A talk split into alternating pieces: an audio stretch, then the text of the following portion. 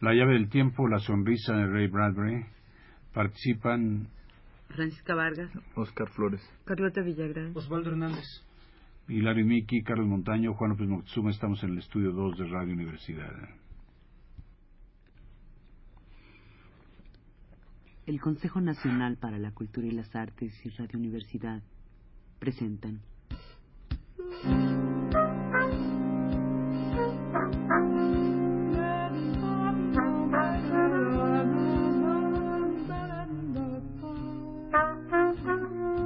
llave del tiempo.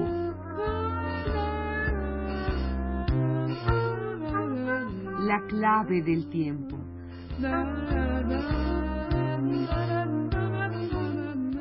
La nave del tiempo.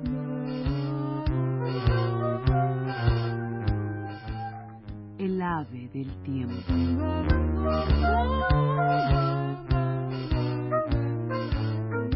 De Ray Bradbury, La sonrisa.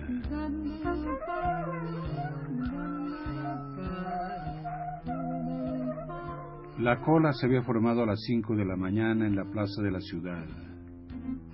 Mientras los gallos cantaban a lo lejos en los campos cubiertos de escarcha, pero no había fuegos. Por todas partes entre los edificios de ruidos se veía un poco de niebla al principio, pero ahora con la luz de las siete de la mañana la niebla se estaba levantando.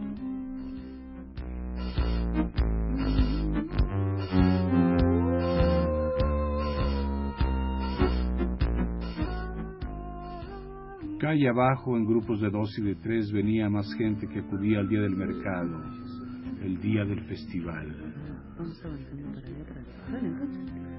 El niñito estaba justo detrás de dos hombres que hablaban en voz muy alta. Todos los sonidos que hacían parecían el doble de fuertes a causa del frío. El niño golpeó los pies, se sopló las manos enrojecidas y agrietadas y contempló los sucios vestidos de arpillera de los hombres y la larga cola de hombres y mujeres que había delante suyo. Eh, muchacho, ¿qué estás haciendo en la calle tan temprano? Estoy en la cola, eso hago. ¿Por qué no te marchas y le dejas el sitio a alguien que sepa apreciar? Déjalo en paz. Era una broma. Me pareció raro un niño levantado tan temprano. Este chico es un conocedor de las artes. ¿Te enteras? ¿Cómo te llamas, muchacho? Tom, Pues Tom va a escupir bien fuerte, ¿verdad, Tom? seguro que sí. Las risas recorrieron la fila. Más adelante un hombre estaba vendiendo café caliente en tazas cascadas. Tom miró. Vio el fuego y la bebida que hervía en un caso rumbroso. En realidad no era café. Lo hacían con unas bayas que crecían en las colinas cercanas a la ciudad y se vendía a penique la taza para calentar el estómago, pero no eran muchos los que tenían dinero para comprar. Tom fijó la vista en el punto donde se iniciaba la fila. Adelante, más allá de una pared de piedra destruida por las bombas. Dicen que sonríe. Sí, es cierto. Dicen que está hecha con óleo y tela. Es verdad. Y eso me hace pensar que no es el original. El original, según he oído decir, estaba pintado sobre madera hace mucho tiempo Dicen que tiene cuatro siglos. o más. Nadie sabe en qué año estamos.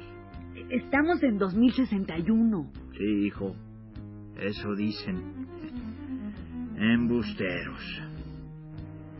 También podría ser tres mil o cinco mil, por lo que sabemos.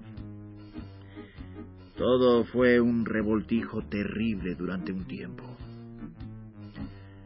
Lo único que nos queda ahora son algunos trocitos. ¿Cuánto falta para que podamos verla? Mm, Solo unos minutos. La tienen dispuesta tras cuatro varas de bronce y una cinta de terciopelo. Todo muy elegante, para que la gente no se acerque mucho. Pero debes tener presente, Tom, que no se permiten las piedras. No permiten que se le arrojen piedras. Sí, señor. El sol se elevaba en el cielo, proporcionando un calor que hizo que los hombres se quitaran las chaquetas manchadas y los sombreros grasientos. ¿Por qué estamos aquí en la cola? ¿Por qué hemos venido todos a escupir? Bueno, Tom, hay muchas razones. Tiene que ver con el odio, Tom. El odio por todo lo del pasado. ¿Eh? Piensa, Tom, ¿cómo llegamos a esta situación? Las ciudades hechas chatarra. Los caminos como sierras a causa de las bombas. La mitad de los campos de maíz brillando por la noche a causa de la radioactividad. ¿No te parece una cochinada? Sí, señor. Así es. Es por eso, Tom. Odias a cualquier cosa que te revolcó por el suelo, que te arruinó. La naturaleza humana es así. Irreflexiva quizá, pero es la naturaleza humana. Quizá no hay nada ni nadie que no odiemos. Claro. Toda la maldita cuadrilla de gente del pasado que gobernaba el mundo. De modo que aquí estamos, un jueves de mañana, con el estómago pegado a la espalda, con frío, viviendo en cuevas, sin poder beber ni fumar, sin tener nada más que nuestros festivales, Tom. Nuestros festivales. Y Tom pensó en los festivales de los últimos años. El año en que habían roto todos los libros en la plaza y los habían quemado, y todos estaban borrachos y alegres.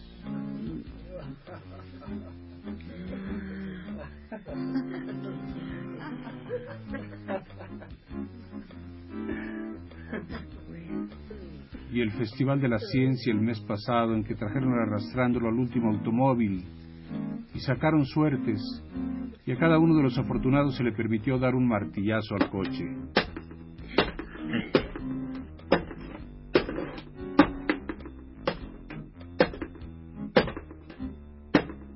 ¿Qué si recuerdo eso, Tom? sí que lo recuerdo. Pero si yo fui quien rompió el parabrisas. el parabrisas. ¿Lo oyes? Dios mío, qué sonido maravilloso hizo.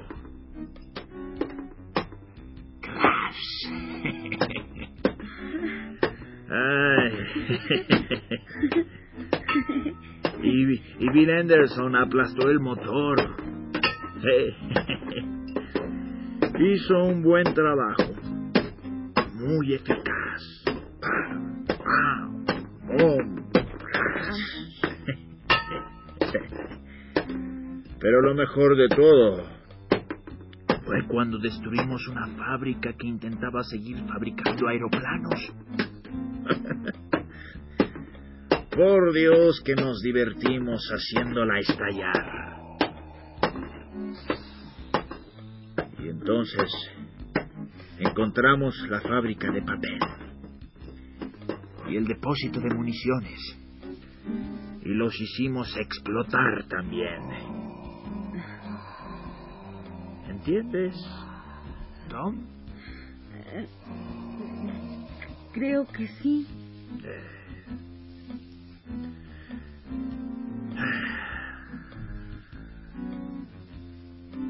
Era mediodía. Los olores de la ciudad arruinada hendían el aire caliente y había cosas que se arrastraban entre los edificios derrumbados. ¿Nunca volverá, señor? ¿Qué? La civilización. Ah, nadie la quiere, ni yo. A mí me gustaría un poco. No. Tenía algunas cosas bonitas, sí, sí. No, señor, no os preocupéis. No hay lugar para eso. Ah, algún día habrá alguien que vendrá aquí, tendrá imaginación y lo arreglará todo. Ya veréis. Alguien que tenga corazón. No. Yo digo que sí. Alguien a quien le gusten las cosas bonitas. Podría darnos nuevamente una especie de civilización limitada. Una clase de civilización en la que pudiéramos vivir en paz. Lo primero que habría sería una guerra. Quizá la próxima vez será diferente.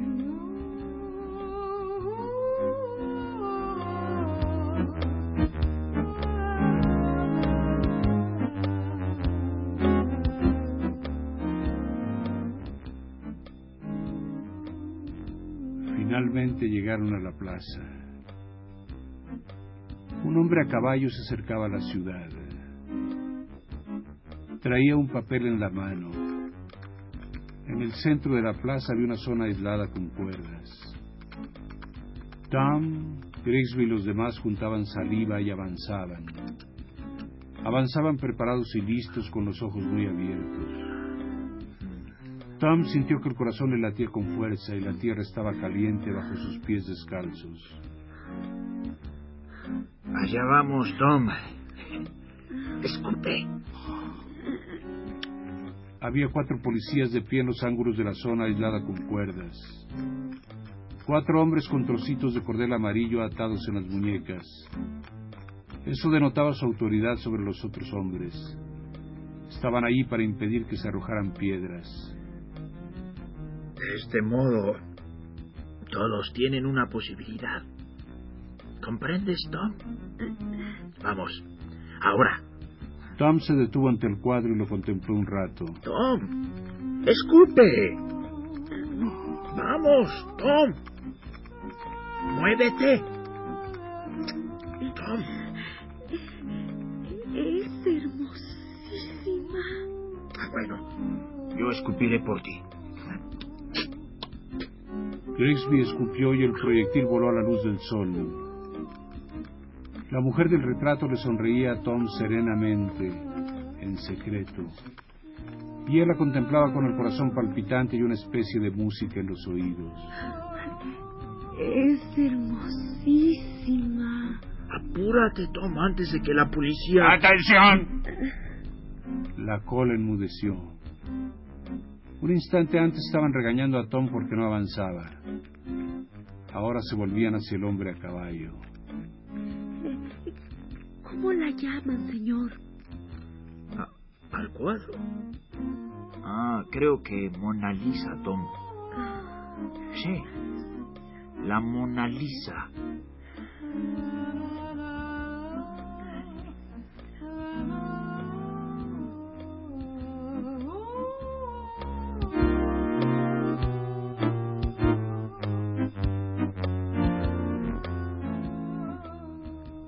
Dijo el hombre a caballo.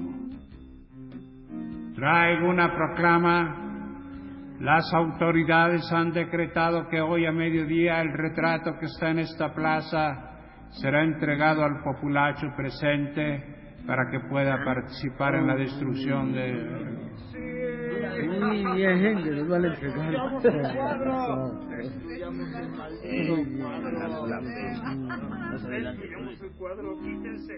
Tom no tuvo ni tiempo de gritar antes de que la multitud lo atropellara, gritando y golpeando, precipitándose hacia el retrato. Se oyó un sonido agudo. La policía huyó corriendo. La multitud gritaba. Sus manos parecían pájaros hambrientos picoteando el cuadro. Tom sintió que lo arrojaban casi a través del cuadro roto. Imitando ciegamente a los demás, estiró una mano y cogió un trozo de la tela desgarrada. Dio un tirón. Sintió que la tela cedía y luego cayó y fue pisoteado. Llegó rodando hasta el borde exterior de la multitud. Sangrando con las ropas desgarradas, miró cómo las viejas mascaban trozos de la tela y los hombres rompían el marco. Pateaban la tela deshecha y la rompían en minúsculos pedazos. Solo Tom se mantuvo apartado, silencioso en el tumulto de la plaza. Se miró la mano. Aferraba el trozo de tela cerca de su pecho oculto. Tom, Tom, Tom, Gritó Grigsby. Tom. Sin decir palabras, sollozando, Tom corrió. Corrió hacia afuera, hacia el camino lleno de pozos causados por las bombas, por el campo, a través de un arroyo anémico, sin mirar atrás, la mano muy apretada y oculta bajo su chaqueta.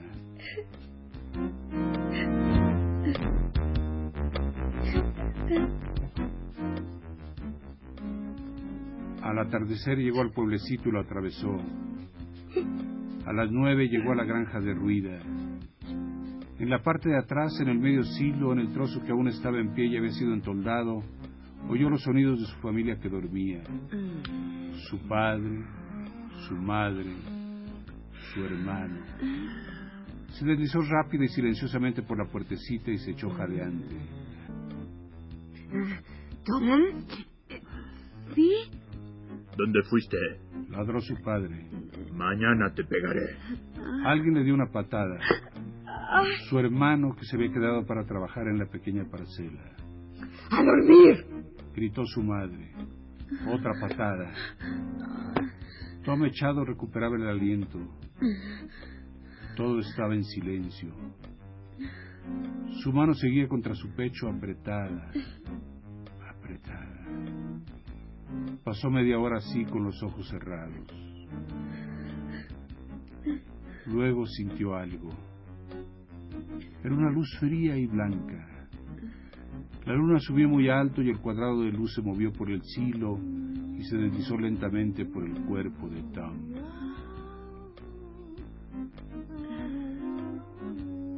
Entonces y solo entonces aflojó la mano.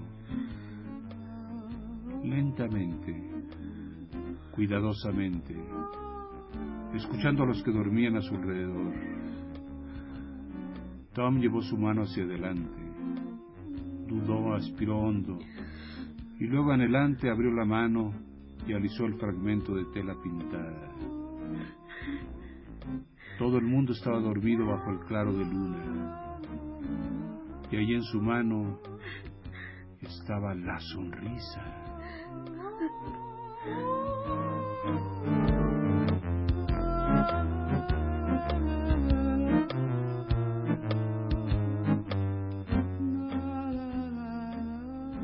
La miró en la luz blanca del cielo nocturno.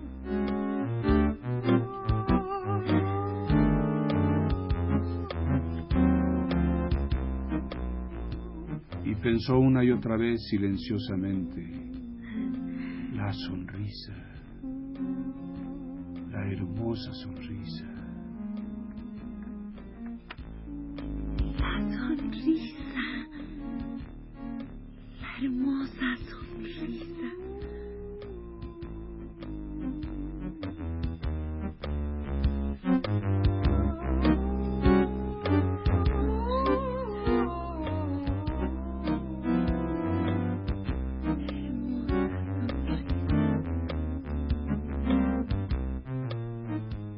Más tarde podía verla aún, después de haberla doblado cuidadosamente y haberla escondido.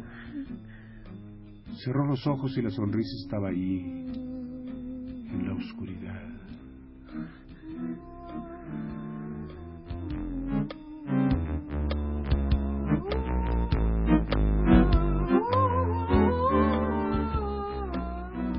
Y seguía allí cálido y amable cuando él se durmió.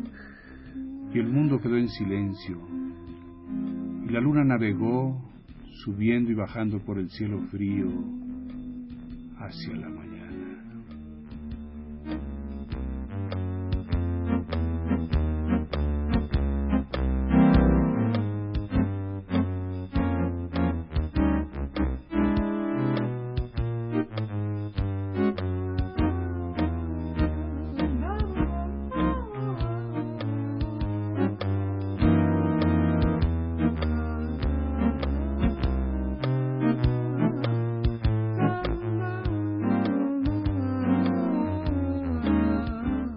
Habla Ray Bradbury. Julio Verne fue mi padre. H. G. Wells fue mi tío sabio. Edgar Allan Poe era el primo con alas de murciélago que guardábamos en lo alto del desván. Flash Gordon y Buck Rogers fueron mis hermanos y amigos. Ahí tenéis mi linaje. Añadiendo, por supuesto, el hecho de que muy probablemente Mary Wollstonecraft Shelley, la autora de Frankenstein, era mi madre. Con una familia así, ¿de qué manera podría haber salido distinto a como salí? Un escritor de extrañas fantasías y cuentos de ciencia ficción. Viví en los altos de los árboles junto a Tarzán, buena parte de mi vida con mi héroe Edgar Rice Burroughs. Cuando abandoné el follaje de un envión, pedí una máquina de escribir de juguete para Navidad durante mi duodécimo año. En esta máquina destartalada escribí mis primeros episodios imitando a John Carter, jefe de los guerreros de Marte, y episodios enteros de Shandu el mago, de memoria. Envié cupones y creo que me asocié a todas las sociedades secretas de radio que existían. Guardaba tiras cómicas la mayoría las tengo todavía en unas grandes cajas que están en mi sótano de California. Iba a las matinés de cine. Devoraba las obras de Ryder Haggard de Robert Louis Stevenson. En medio de mis veranos infantiles saltaba alto y me sumergía profundamente en el vasto océano del espacio, mucho, mucho antes de que la edad espacial misma fuera más que una motita de mosca en el telescopio de 200 pulgadas del monte Palomar. En otras palabras, estaba enamorado de todo lo que hacía. Mi corazón no latía, explotaba. Yo no me entusiasmaba con un tema, yo desbordaba. Siempre he corrido ligero y gritado fuerte a causa de una lista de cosas grandiosas y mágicas sin las cuales sabía simplemente que no podría vivir. Era un niño mago imberbe que extraía irritables conejos del interior de sombreros de cartón piedra. Me transformé en un mago adulto y barbado que extraía cohetes de su máquina de escribir y de la inmensidad de las estrellas que se extendía tan lejos como los ojos y la mente podían ver o imaginar. Mi entusiasmo me sostuvo bien a través de los años. Nunca me he cansado de los cohetes y las estrellas. Nunca he dejado de disfrutar la honesta diversión de morirme de miedo con algunas de mis narraciones más misteriosas y oscuras. Por tanto, en mis cuentos pueden encontrarse no solo elementos espaciales, sino toda una serie de elementos oscuros, aterradores, deleitosos. Encontraréis prácticamente todas las facetas de mi naturaleza y mi vida que queráis descubrir. Mi capacidad para reír a carcajadas ante el cabal descubrimiento de que estoy vivo en un mundo extraño, salvaje y regocijante. mi capacidad igualmente grande para sobresaltarme y sentir que se me pone la piel de gallina cuando huelo extraños hongos que crecen en mi sótano a medianoche, o escucho a una araña que juguetea con su red de tapicería en mi armario justo antes del amanecer. El niño mago habla en mi interior desde edades remotas.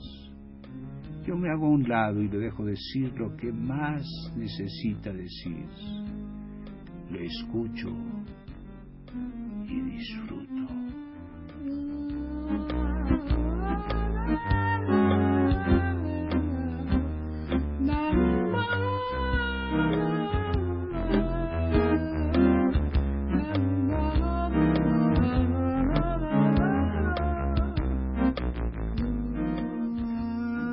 Consejo Nacional para la Cultura y las Artes y Radio Universidad presentaron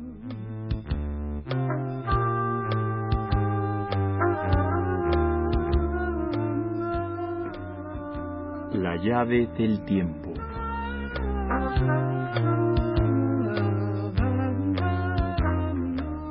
La clave del tiempo.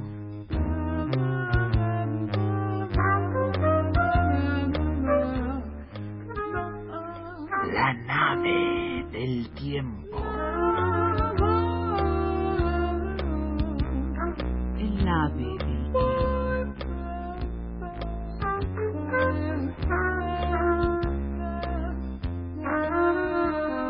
De Ray Bradbury, La Sonrisa.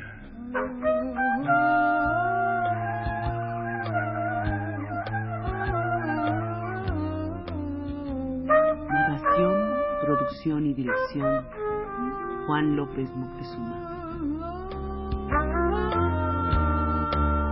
Música en vivo de Hilario y Niki.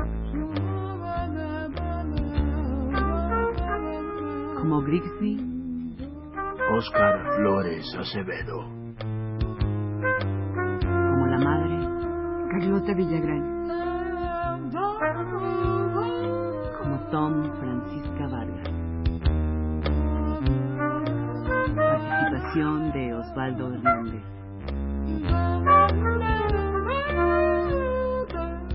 En los controles, Carlos Montaño.